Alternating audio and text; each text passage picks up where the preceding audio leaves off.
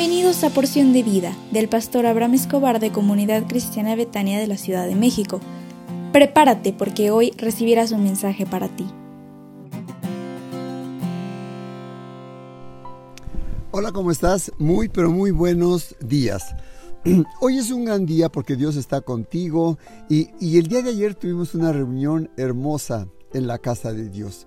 Gracias a Dios por tu compañía entre nosotros y yo sé que Dios habló a tu corazón a través de las palabras que Dios puso en Pablo Delgado. Como es el primer día hábil de esta semana, estamos a 4 de diciembre del 2023 y quisiera hacer una oración de bendición para ti. ¿Me la autorizas?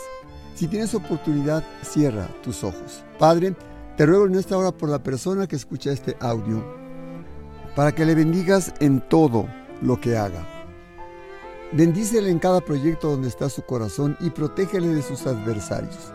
Dale sabiduría, gozo, paz, inteligencia, creatividad, innovación, para que pueda esperar el buen resultado que tienes para él o para ella. Y Señor, y yo sé que le van a, a, exaltar y que le van a bendecir y que le van a prosperar y que van a hablar muy bien de él o de ella quien está escuchando este audio, yo te pido que les bendigas y les guardes en el nombre del Señor Jesús. Amén. Le he puesto como título a esta semana, Salvemos a nuestro matrimonio. No tengo duda que en nuestro país existe una descomposición social, pues estamos viendo cómo se incrementa la violencia, los robos, asaltos, asesinatos, extorsiones, corrupción, abuso de las mujeres, y de la familia. De acuerdo al INEGI, en 2022, por cada 100 matrimonios existían 33 divorcios. Podemos decir que en México hoy de, de cada tres matrimonios, uno está condenado al fracaso.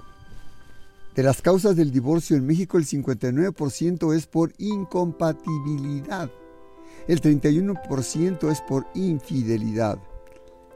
Al hombre le afecta más un divorcio que a la mujer, ¿sabías tú? Y la causa es frustración, decepción, le provoca enojo, molestia, ansiedad. Ante esta realidad, ¿qué podemos hacer para cambiar las cifras en nuestro país? ¿Qué podemos hacer para mejorar el entorno social en nuestra familia? En México vivimos en un mundo donde hacemos lo que queremos, no respetamos a las instituciones y menos al derecho a los hijos para vivir en armonía. Los padres se divorcian, se enojan, pelean, pero no piensan en sus hijos. A los hijos son el último eslabón en su vida y son a los que más lastiman. Es su propia generación.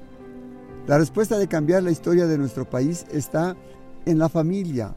Y para cambiar la familia está en lo que podamos hacer cada uno de nosotros. Jesús dijo en Juan 15:5, el que permanece en mí y yo en él, este lleva mucho fruto, porque separados de mí nada podréis hacer.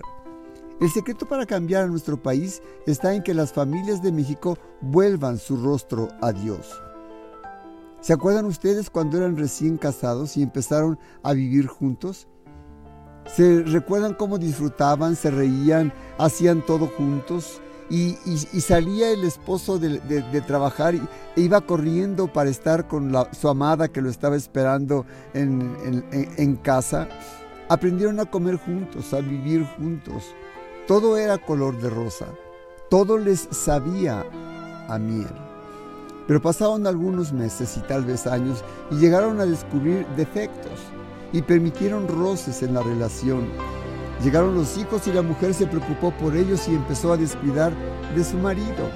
El esposo se alejó de su mujer porque no quería escuchar problemas de los hijos y escondió de las cosas que causaban diversión como el deporte y las amistades empezaron a haber roces y alguno de ellos vino a causar infidelidad y vino a destruir el matrimonio. Un consejo para el esposo. Debes tratar a tu esposa como la primera vez, como cuando se hicieron novios, lo que hiciste para conquistarla. Consejo para la esposa, el amor verdadero implica un profundo y permanente respeto al hombre debe sentirse a gusto contigo y decirle tú a tu hombre que has decidido unirte a él por encima de todos los demás y hasta la muerte. Ama a tu marido, te lo pido con todo mi corazón. Dios te bendiga y nos vemos hoy a las 20 horas en la reunión de líderes de casas de salvación Amistad. Hemos tenido temas realmente edificantes, así que te esperamos con mucho cariño y por favor no faltes, te mando la liga a su tiempo y que Dios te bendiga.